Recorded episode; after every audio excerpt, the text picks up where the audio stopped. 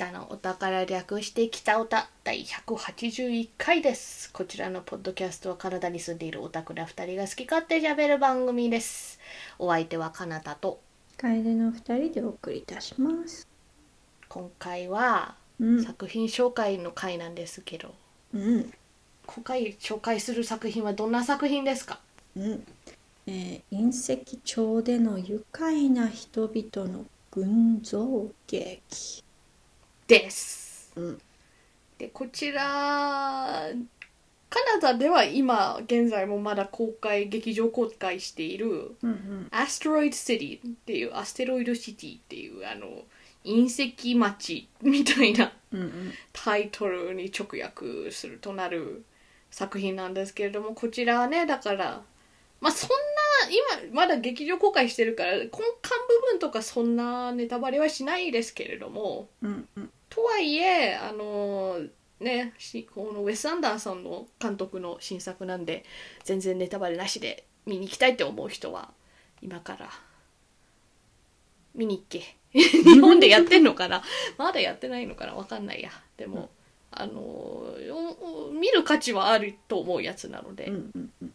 でそうじゃないけどなんかどんな話か聞いてみたいって人はこのまんま頑張って説明するとっていうのもなんかこのウェス・アンダーソンっていう結構有名監督なんですよね監督さん。あの、えーと私も前作見てるわけじゃないんだけれども「ファンタスティック・ミスター・フォックス」とか「グランド・うんブダペスト・アイラ」あじあブダペスト・ホテルと「アイロ・オブ・ドッグス」ってのを見ててうんうん。イメージだけどまあその前からもね全然有名ではあったんだけれどもグランド・ブダペスト・ホテルなんかで特にうんなんかただの映画マニアじゃない人に一般の人にももうちょっと知名度上がったかなっていう。なるほど。イメージのある監督さんで。うんうん。結構独特な監督なんですよね作風が。うんだから多分あでも「ファンタスティック・ミスター・フォックス」は一応絵本がなんかベースであるのかな。だから原作あるのもあるんだけれども、とはいえ割とどれもそのウェス・アンダーソン監督集みたいなのがするうんうん。そのオリジナル作品がすごいぽいみたいな感じぽさが出る監督なんですよね。なるほだからどれもちょっと似たような感じがするはする。でその似たような感じっていうのは例えば割とパステルカラーみたいなのが好きとかであんまり暗い風景とかじゃなくてなんかポップなになりがちなんだよね。なんかグランドブダペストホテルなんかもそのピンクの確かホテルだったからなんかちょっと可愛い系みたいな。鳥色使いもするし。画角なんかも割とこうなんか真正面ってあんまりね撮らないイメージなんだよ、うんどうしてもそのなんか非常にスタティックってなんだろうなんかあんま動きがない絵になっちゃって、面白みがないみたいな感じになっちゃうから。でもこの監督は割とそれを逆に使っててなんかそう、あえてそういう真正面しかも線対称に近いような構図とかを撮りがちなやつが多いかなとは思う。でなんかお話の感じもちょっと変みたいななんかコケティッシュって言えばいいのか、なんかちょっと一筋縄でいかないなんか笑いのセンスとかも独特。で割と重いテーマも扱ったりする。でもあんま暗くなりすぎないみたいな。なんか死とかそういうやつも描くんだけれどもどっちかというと例えばこの「アストロイドシティ」なんかでも亡くなった人のだからあの取り残された家族側のその気持ちの整理の仕方だからなんか聖者の方にスポットライトを当てることによって、まあ、まあ死とかお別れとかをテーマにしてはいるんだけれどもちょっとジョークとかを交えてるからちょっとポップな感じに描いているみたいな監督さんで。あともう一つ特徴がなんか本人のコネなのか友好関係 交友関係なのかキャスティングのダイレクターがいいのかなんよくわかんないんだけれども割とこうお気に入りとか有名俳優が好きでうんうん。だからこうアストロルシティのポスターなんかを見ても割とこの人も出ますこの人も出ますこの人も出ますみたいな有名俳優とかすごいずらーって羅列しててあとあのーあの同じ俳優を数作品で使い回すっていうか何回もコラボしたくなるタイプの,、はい、あの監督さんなんだよね。特にティルダ・スウィントンお気に入りなんじゃないかなっていううん。回数結構多い気がする。っていうタイプの監督さん。うん。でこちらあのいつも話がよくわかんないんだよねちょっと。あのなんか単純なこうこうこうみたいな王道ストーリーではなくちょっと難解みたいなストーリーが多くてうんうん。イメージだと今回特に難解だったと思うの。でそれがいいいい方向に難解ではあるんだけれども。だってなぜかというとねこのアステロイドシティって名前だとここう聞くとまあその町の名前がアステロイドシティじゃん。うんうん。で確かにアステロイドシティって場所が出てくるは来るの。うんうんでもそれは架空の場所ででそのこの映画のための架空の作った架空の場所ではなくていやまあそうなんだけれどもうんこの映画が 劇の話なの。劇作家とかもいてうんうんうん。でその人の紹介とかも始まってでその人の書いた劇だよみたいな体でうんうん。そその書いた劇がアステロイドシティなのうんうんうん。だからこのこの映画っていうフィクションの中のさらに書いたフィクションの中の場所なの。うんうんうんうん。で行ったり来たりするのがそのなんか劇っぽいさあの要するにこうこうあの板に書いたはあの背景とかうんうん。入れ替えたりするそういう舞台と本当にガチでそこを舞台にした映像わわかる？なんかちゃんとロケで撮ったような映像、ん。3D で背景がちゃんとあるみたいな。だから本当え劇はこういう背風景を映してるんですよみたいな。激激している物語とリアル映像の物語が入り混じってるです。この映画の中でもそそこをそのリアル風景から劇に引きで戻ったり。でさらにその劇も劇作家の人生の語りも入ってんの。うんうんだからバイオグラフィーみたいな部分も語りもあって。だからそこでさらにナレーションみたいなのもあるの。だからなんかうんそういうメタ構造みたいなのが何重にもなってて説明がすごい難しいんだけれど。も見てたらなんとあビジュアルのさなんかやっぱテイストが違うから今どこのレイヤーかなっていうのは分かりやすいは分かりやすいんだけれども。だからこうそういういろんなその劇作家も多分このフィクションなんだと思う。本当にいた人ではなくてウェス・アンダーソンの作り物の劇作家なんだと思う。だからなんでその劇作家の人生となんかその時書いた作品なわけじゃんアステロイドシティは。それの対比とでさらにその本当に劇をやっている人たちみたいななんか本当にじあのリアルっぽく見せているやつの対比が何のためにやるのかみたいなのとか。ちょっと私には難解すぎてよく分かんなかったんですけれど。でも見ててなんとなく人生の話なんだななんとなくメッセージは伝わるの。多分。そういうタイプの作家さんと私は理解してて「ファンタスティック・ミスター・フォックス」とか「グランド・ブダペスト・ホテル」とかいろいろ起きててうんでも最終的にはなんかぬるっと終わったりしてまあこんな話かなみたいななんとなくの メッセージが伝わるみたいな。だから私もすごい好きな監督とかではなくでも面白いことをする監督だからうん新作出たらとりあえず見ようみたいな扱いなのよ。だから今回も、いやーよくわからんけどウェス・アンダーソン節強かったな みたいな。思ったね。笑いのセンスが独特なとこもあるとは思う。うんうんうん。このアステロイドシティってなんでアステロイドシティって名前かというとなんか前に隕石が落ちたらしくてうん。その周りに作ったもうあの寂れた街なのよ。うんうんうん。でその劇中劇の話ではそのアステロイドシティになんかその州かな？あのアメリカ全体かわかんないけれどもこうあいつらは中学生なんだろうか高校生なんだろうか子供のなんか科学実験の賞があるからそれを受賞した人たちがみんなここに来てその頑張ったねで賞をもらえるみたいな。うんうん。開会式っていうかみたいなのやるのよ。そのために普段住んでない人たちがこの寂れたところに一堂に集まっているみたいな話で。で隕石が落ちたからなんか宇宙観測センターみたいなのも近くにあって。でうなんかサイエンスとか興味ある子たちだからなんか宇宙も興味あるみたいな話で。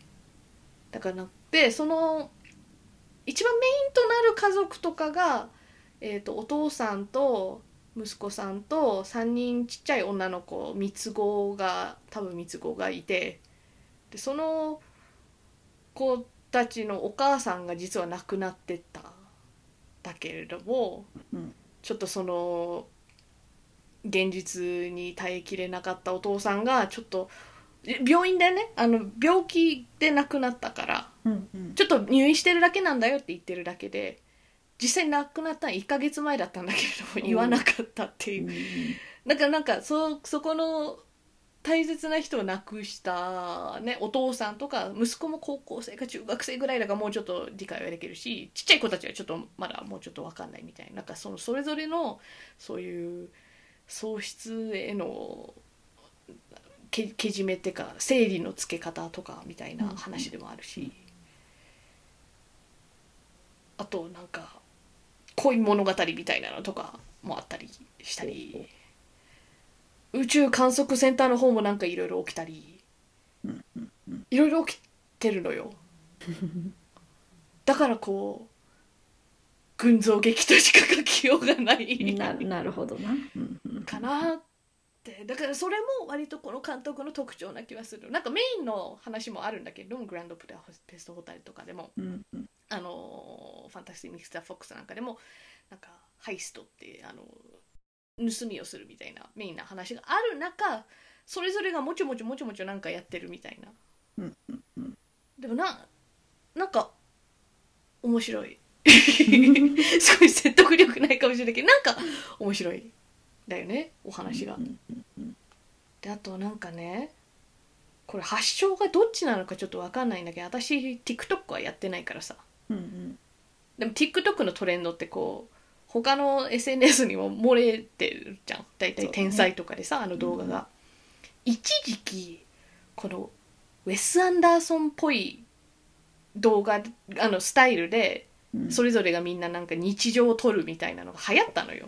へえだから私のタイムラインにもいくつか流れてきたんだけれどもうんうん。あれが嫌いで嫌いで。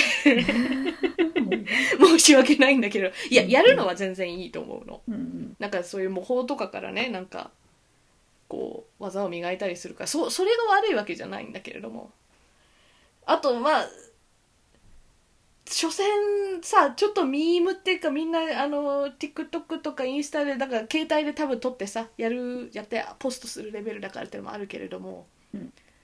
どれもウェス・アンダーソンっぽくない。なんか私ももちろん再現できるかどうかって言われたらできないんだけれどもまあしようとしてもいないからっていうのもあるんだけれども、うん。あなたたちだいぶ上っ面しか見てないなみたいな。なんかこれを見てどこがウェス・アンダーソンっぽいのかみたいな。それなんかだからあのそのそういう動画が存在するということによりもインスタのやっぱアルゴリズムがなぜか相変わらず人が映ってるのにねそういう動画。私はモフモフした動物とかしか見たくないのにうんうん。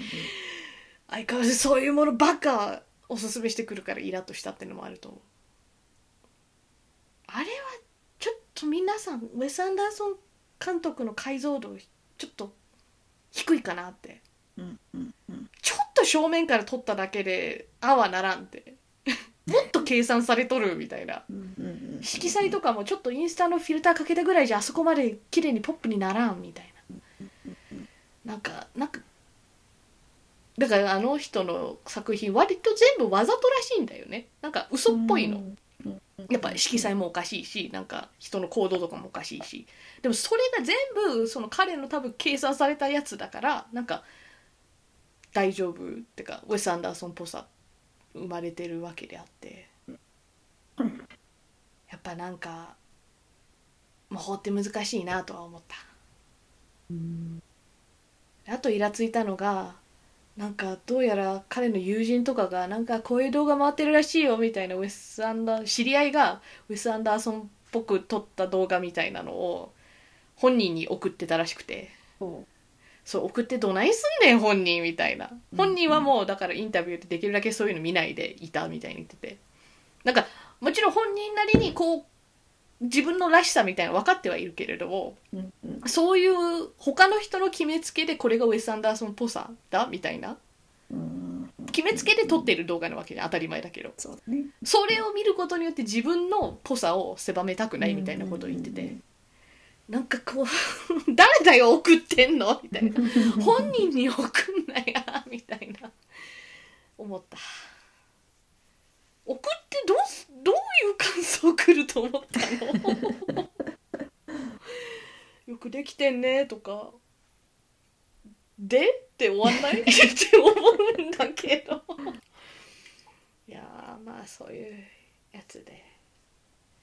だからななんかウェス・アンダーソン作品から摂取するなんか何かは多分このウェス・アンダーソン監督からしか取れないような気がするから。うんうんうん。それが非常に刺さる人ならこれも相変わらず面白いんじゃないかなとは思う。うんうん。ああとこの監督そうだ。面白いなって思うのがえっとね実写映画なんだよね基本的に。うんうん。でもあの過去作の中で「えっとまあ、ファンタスティック・ミスター・フォックスは」うんうんえっとストップモーションアニメーションなの。うんなんかちょっとレアめなねほらアニメーション作品も監督したことあるし、えっと実写映画も監督する作品なの。うんうんうんえーと Isle of Dogs もそうだ。えっ、と、ストップモーションアニメーションだったわ。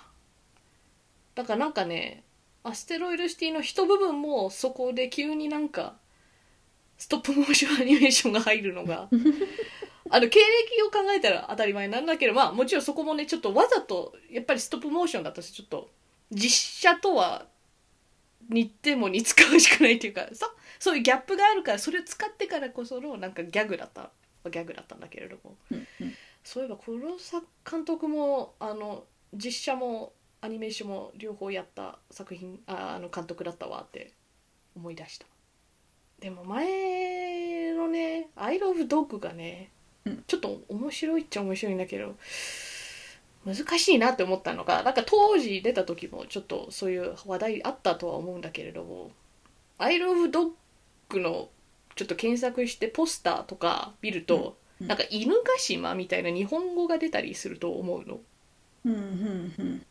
なんかこの日本語っていうのが割とこの物語の根幹に関わる部分であの物語上日本なのね舞台が。うんうん。で少年がいてその少年のあのいなくなっちゃった犬を探しに他の犬と一緒に頑張ってその犬ヶ島みたいなちょっと無人島っていうかゴミ屋敷じゃないな。なんかそういうところを冒険するみたいなお話なわけ。でもこの監督はえっ、とアメリカかな？まあ英語話者の監督なのよ。うん。だからこの映画も英語で作ってんの。うん。犬がねこの映画の中では喋るの。そういう映画なの、うん。だけど犬は現実世界で人間とコミュニケーション取れないじゃん。言語では。うん。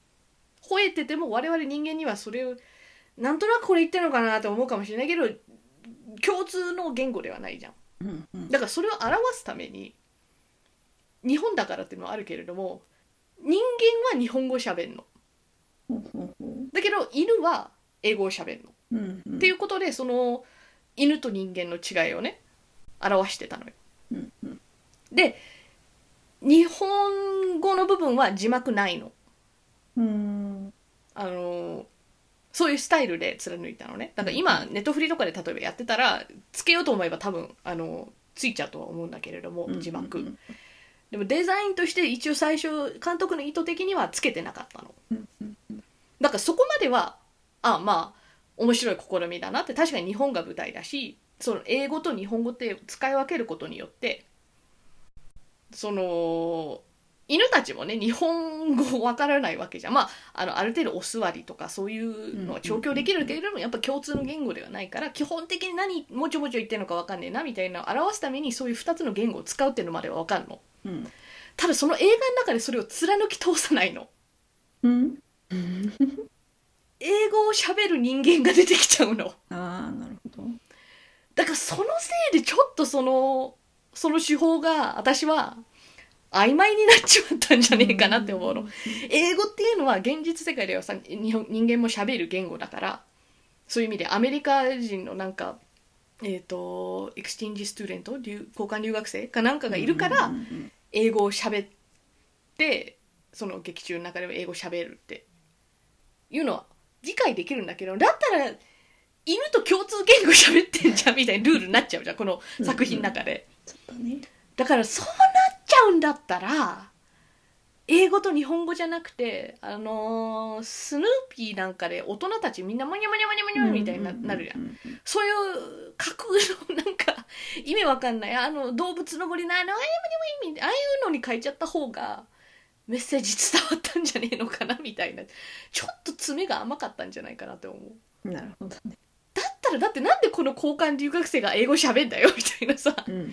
そこの意味がそのなくなるわけじゃん。っうん。ていうのがあって。あれはだから日本語話者だからこそちょっと引っかかっちゃう部分だなと思った。なだって英語話者はその字幕出てないから日本語の部分何言ってるか分かんないみたいな。だからその犬側のさなんか人間何言ってんだろうなみたいな追体験できるんだけど私は全部理解できるのよ。そうだよね。なぜなら普通の日本語だから、っうんうん。てことは私はなんかそれを体験できないわけじゃんうんうん。だからなんかある特定の言語を習得してるからこそそのその隔たりみたいな壁？言語の壁が 体験できないっていうのはなんか完全英語しかわからないいや日本語がわからない人しかで向けデザインみたいなのはちょっと欠陥なんじゃないかなって思っちゃったわ。思っちゃったね。でもまあ試みは別にあのややってみてもいいとは思うんだけれどちょっと爪が甘かったなっては思う。なんかそういうところはどうしても日本語わからない視点でねやっぱ作ってるからっていうのはあるとは思ったでもあの見た目とかストーリーとか「アイロブドッグなんかも犬が割とねあの綺麗な犬してなくて可愛いよ。なんかなんかあんまりスムーズじゃないキャラデザとかするからうんうん。なんかそういうとこがちょっと愛着湧くデザインで、うんうんというわけなんですけれども。う んどうですか？難解な映画はお好きですか？あのグランドブラペストホテルもファンタスティック・ミスター・フォックスも、うん。実は犬いそのこの「Isle of Dog」も見てるんだよ。見たことあって、うんうんうん。グランドブダペストああっていうかどれもうん。印象には確かに残ってる作品で、ああやっぱり。うん、あのまあ多分一番最近見たのがグランドブダペストだからそれの話をするけども。うんうんやっぱ分かんなかったんだよね。う んよかった。私だけじゃなかった。そう。だからそう聞いててあ私だけじゃなかったって私も思ってたんだけど。あのでもなんか見応えがあったっていうかさ、うんうんうんうん。なんかアートを2時間見れたっていうかそうそうそうそうなんかよよくわかんないけどよかったっていう感想がすごいわかるわけよ。あよかった。なのでうん。あの体験をまたできるってうんうんうんいう作品なのであればうんうん。これはやっぱ二重丸かなって思います。えちなみにその3つの作品同じ監督さんだってご存知だった、あ知らなかったとああえでも言われたらなんとなく、うん。私の言ってるウェス・アンダーソンっぽさみたいなの共通点はわかる、うんわかるわかる。ああよかった。ってことはうんうん。アストロイドシティもまあじゃああのあの意味わかんないけど面白いんだよあのもうすでに体験してくれてるんだったら すごいありがたいあの、うんうんせ説明ししづらい部分があるから 言葉で。うんうんだからそそれがあのいけるんだったらこれも全然いけると思います。うんうん。なんで今はちょっとまだ出たてだからレンタルとかね配信サービス来てないんだけれども、いずれ来ると思うのでうん。よかったぜらひ、うん、見てみたいですね。えー、北オタはお便りを募集しています。ツイッターでハッシュタグ北オタでつぶやいてください。はい。ではお相手は楓と。かなたでした。それではまた次回。さようなら。あのつかぬことをお伺いするんですが。うん。ジャンタマの方はいかほど？ああ